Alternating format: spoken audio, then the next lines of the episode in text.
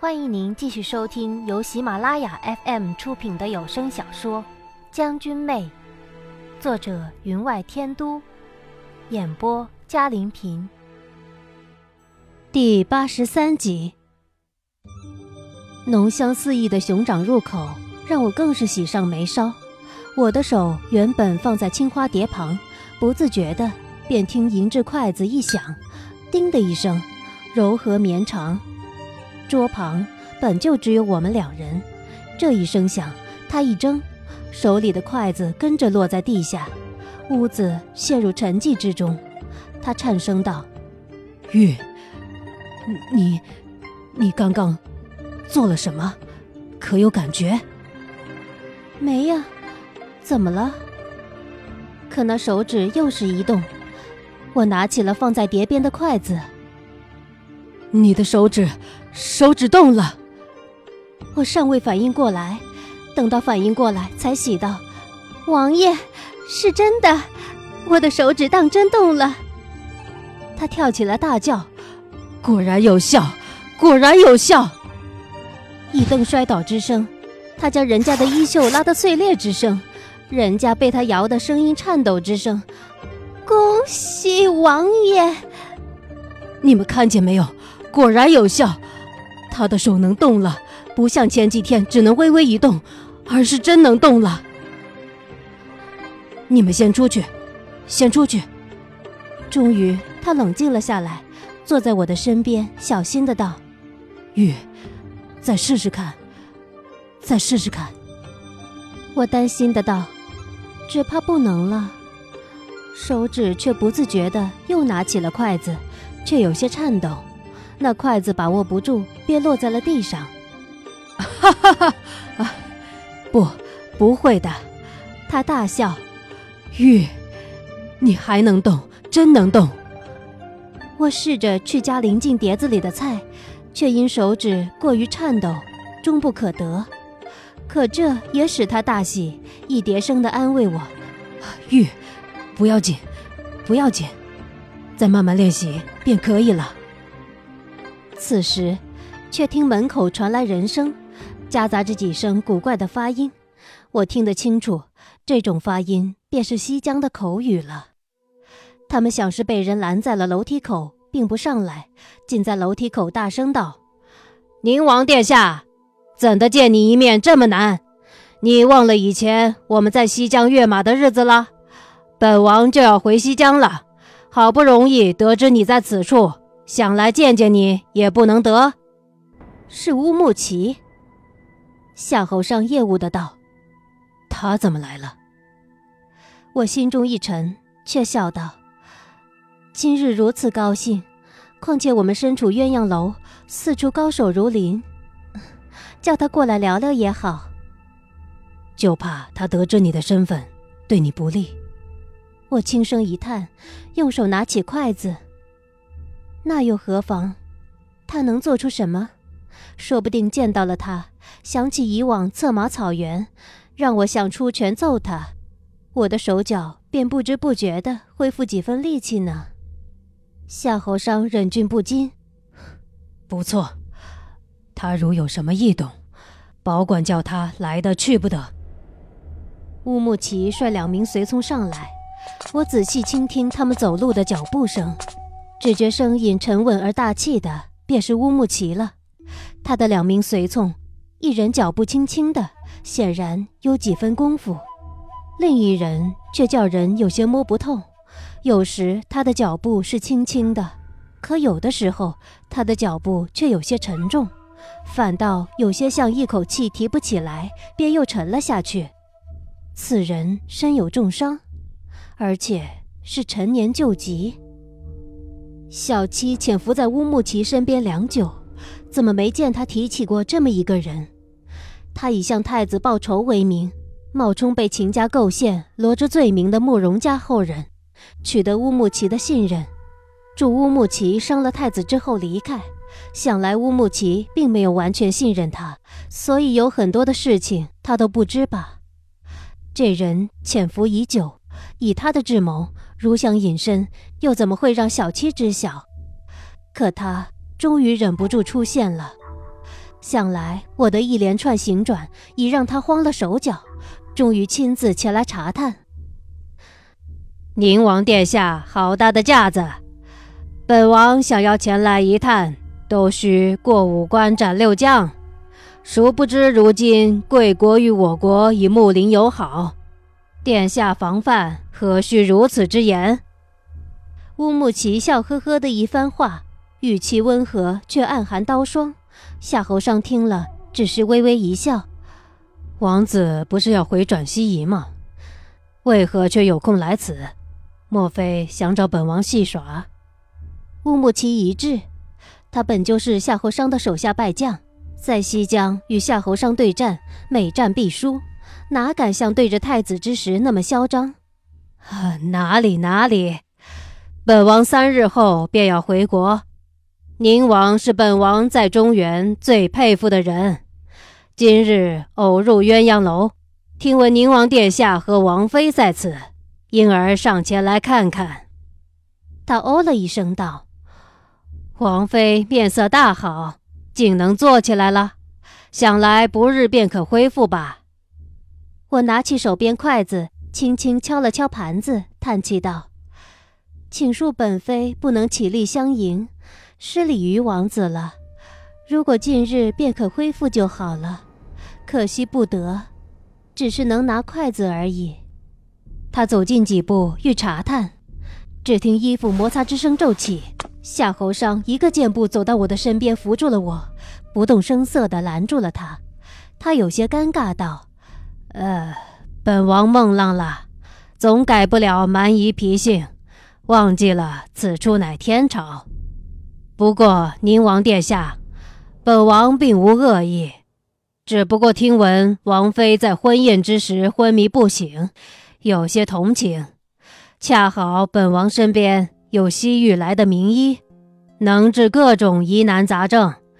今日既与宁王在此偶遇，不如让他给王妃看看，或许有些效果。他停了停。或看见宁王脸色实在不好，便道：“呵，如果宁王殿下信不过在下，那便算了。殿下还记着当年的疆场杀戮呢。本王能让殿下如此惦记着，倒是本王的荣幸。此人死性不改，居然挑衅到夏侯商的头上了。相比较以前，他与夏侯商每一对战。”战不了几个回合，调转马头便跑。如今胆敢摸老虎屁股，看来那人私底下做了不少工作。夏侯商却是毫不受激，淡淡的道：“那便请王子自便了。本王此处屋室窄小，只怕容不下王子等人。”这是狠而绝的感人言语，一时间让乌木齐哑口无言。怔了半晌，灰溜溜的道：“殿下，本王也是一片好心。”我实在听不下去了，咳了一声。等夏侯商弯腰俯低身子，对他道：“不如叫他来给臣妾诊诊脉，他开方子也好，说病情也好，我们不过听着，采不采纳由得我们，岂不是好？”见他默不作声。我停了停，道：“有这么多人看着，你还怕出什么事不成？”夏侯商还未答话，乌木齐道：“本王真是好心不得好报，也罢，咱们走吧。”夏侯商一向不忍驳我要求，而且牵涉到我身上的伤病，无论是谁有何居心，他总是想试试的，便开口道。等一下，他直起身来，向乌木齐道：“如此，便请这位先生看一看王妃的病。”那位先生语气苍老，一口气仿佛提不起一般，一句话喘了两三次才续了起来：“呃，呃，就请王爷在王妃手上搭了锦帕，让老夫看脉。”时下本朝大夫替人看病，若是遇上贵妇内眷，总以锦帕盖了手腕，以避免皮肤相接。至于前朝传过的什么悬丝诊脉，因以上手法断出来的病症结果太不靠谱了，所以便被取消了，改良为手腕搭上蚕丝细帕，以隔离开来。腕上细柔的帕子轻抚，又隔了一会儿，那位老先生两根如细棍一般的手指搭上我的腕脉，虽隔着细帕，可不知道为什么，我仿佛感觉有股阴冷之气直透腕间，肌肤之上。顿时寒意森森。您正在收听的是由喜马拉雅 FM 出品的《将军妹》。他将手指放在我腕间良久，仿佛有些疑惑：“怎么回事？老夫竟然从来没有见过如此古怪的脉象。”夏侯商着急了，道：“怎么？”王妃的脉，老夫探了良久，居然探不出来。王爷，可否揭了锦帕，让老夫再仔细探探？或许因为他的脉跳动缓慢，所以老夫才探不出。夏侯商语气之中有了怒意：“你说什么？”如此说来，王妃的脉岂不和？话未说完，乌木齐接口了：“你是不是搞错了？探不出脉，死人才探不出脉呢。”说完，极后悔的道：“啊，殿下，本王不是说王妃是死人。够了，本王不需要你们，你们立刻给本王离开。”那老先生看来极喜疑难杂症。被夏侯商一喝，犟脾气上来，不等夏侯商采取行动赶人，直接又将手放在了我的腕上。老夫就不信了，凭老夫多年治病经验，连个脉都诊不出来。我哪容得他再将手指放在我的腕上？勉力一翻手腕，倏地甩开他的手指，冷声道：“王爷的话你没听清楚吗？”此番动作不过瞬息之间，宁王便反应了过来。只听风声一起，有人跌落在地，更有人高声惨叫。乌木齐道：“殿下何须下此毒手？他一名老人，怎么经得起殿下的雷霆一击？”夏侯商指道：“王子不日便要启程，本王便不送了。”衣袖怒然挥动的声音，乌木齐怒气冲冲的转身离开之声。更有那老先生哼哼唧唧的被人搀着离开。屋内人声静了之后，夏侯商走过来，拿起我的手腕，小心查探，忽然大叫：“来人，将那老家伙抓回来！”我不明所以，问道：“怎么了，王爷？”你手腕上有两个指印，初时还看不出来，此时竟然渐渐变黑了。他终究还是不愿放过我吗？这一次用的又是什么手段？室内依旧温暖如春，菜未冷，酒仍香，一世的温馨和暖。可我只觉浑身冰凉，就连初与蛇铁木作战，带五千人马前去，遭遇他一万人的埋伏，凭着七星连阵，血战厮杀，险胜突围，留下一堆尸体，我也没有这么绝望过。我只淡淡的道。王爷不必惊慌，臣妾既出得来，便早有准备。手帕上涂了一线红，想来他们出了鸳鸯楼，就走不了多远了吧？一线红是以三种毒草制成的药水，略带粉红。将红色丝帕由此浸之，帕上的毒性只需微量沾在手上，手破皮之后与血液相接时，神智便会陷入癫狂之中。那老先生后面再将手指放在我的手腕上时，我翻转手腕，乍作挥开他的手，实则以指尖的银针划破了他的手背。再加上夏侯商一掌击去，使他跌倒，更转移了众人的注意力，以为他不小心擦伤，只怕他心底明白，也不敢道出来吧。八郡，你们守着王妃，本王定要亲自将此人千刀万剐。我知道他心底的担忧，有乌木齐在场，如果不是他亲自出马，乌木齐横加阻挠，只怕会让那人逃脱。那么我手腕上被人动的手脚，便再也拿不到解药了。我忙止住他，王爷，臣妾身边只要四郡便罢了，其他人你带去吧。以那人的谋略，如果夏侯商不亲自出马，倒真的会让他脱身而去。所以我没有阻止他，只让他带了四郡前去。可夏侯商却拒绝了，仅带了两郡前去，留下六郡给我，告诉我六郡可组成六合同风之阵。我知道此阵，就算是我全盛时期，也要千招之后才能冲破。我知道，如若不答应，更惹得他担心，于是便点头同意。他走之后，我才舒了一口气，任手臂垂了下来。因为要外出，夏侯商怕外头风大，便在我身上披了一件薄薄的大氅，更添是广袖深衣，手一垂下来，便没入了袖中。我感觉手臂处传来微微的拉动，便扬声叫道：“流光。”叫人给本妃端杯雨前龙井来。流光的声音从屋角传了过来：“是王妃。”那微微的拉动慢慢的停了。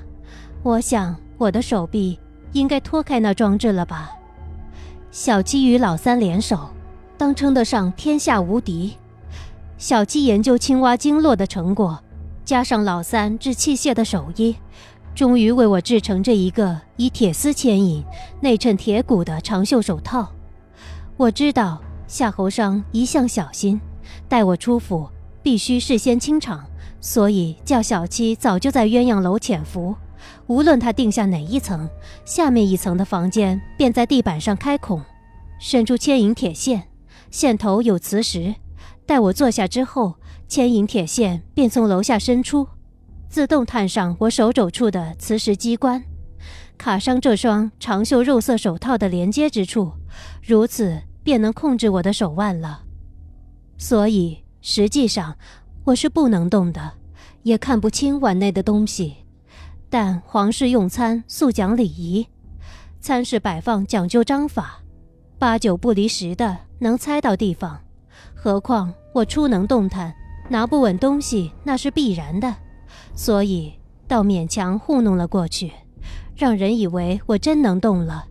消息传了出去，自然有人坐不住了，忍不住想来看看了。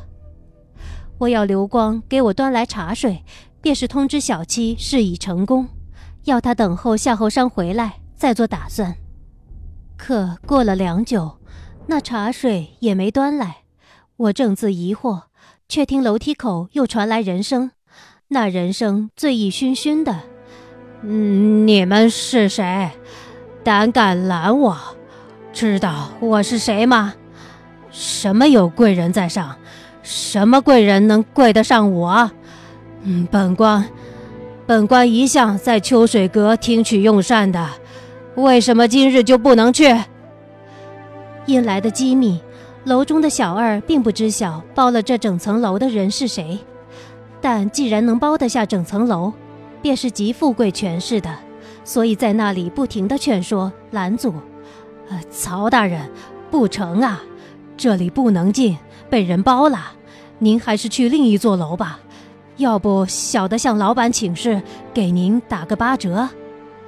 此处小二不同别的地方，语气虽是卑微无比，却是软中加了几分骨头，明打明的告诉他不行。如在平时，曹德宝必定不敢如此放肆，可今天却不知道怎么了，大声的道：“怎么样，嫌爷没钱是不是？瞧不起爷是不是？爷虽然被贬了官，但银子大把，快点让开。”自上次事件之后，他从三品大员贬至八品文书，成为本朝降级最快的官员。如果不是尚未查出什么，只怕隔不了多久，他会锒铛入狱也未可知。难怪他气愤未平。我心中忽然一跳，他此时前来，刚好来的又是此处，哪里来的这么多巧合？我问道：“流光回来了没有？没有。王妃娘娘，您的眼看不见。嗯，在室内差一点儿。你是？属下是超影。外面嘈杂声越来越大，更传来打斗之声。他恐怕也感觉到了不妙，向我道：“王妃娘娘，属下去看看。”刀枪撞击声渐行渐近，小二的惨叫，木质栏杆的断裂，茶水盘子跌落在地。我道：“不，你们不能走散。流光怕是不能回来了。听闻无论几人都可组成阵势，准备吧。来的，恐怕是一个极为棘手的人。可五人阵远不及六人阵，只要坚持到王爷回来就好。不错。”四个声音从房子四个角落传了过来，我略略安下了心。打斗之声越来越近，快到门口了。我静静地等着那房门被撞开，可打斗声却在门口停住。过了一会儿，脚步声远离，竟无声无息起来。怎么回事？为什么会这样？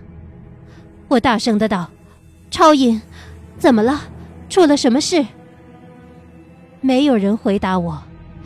这一瞬间，四周静悄悄的，不闻一丝生气，更没有一丝人声，仿佛大战之时两军对阵，虽有万千人马相立，却连马嘶之声都不可闻。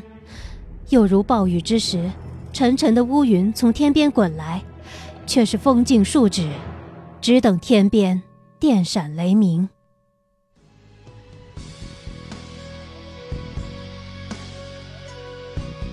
众朋友，本集的将军妹就播讲到这里，感谢您的收听，更多精彩有声书尽在喜马拉雅。半世浪迹，遥想禅谷。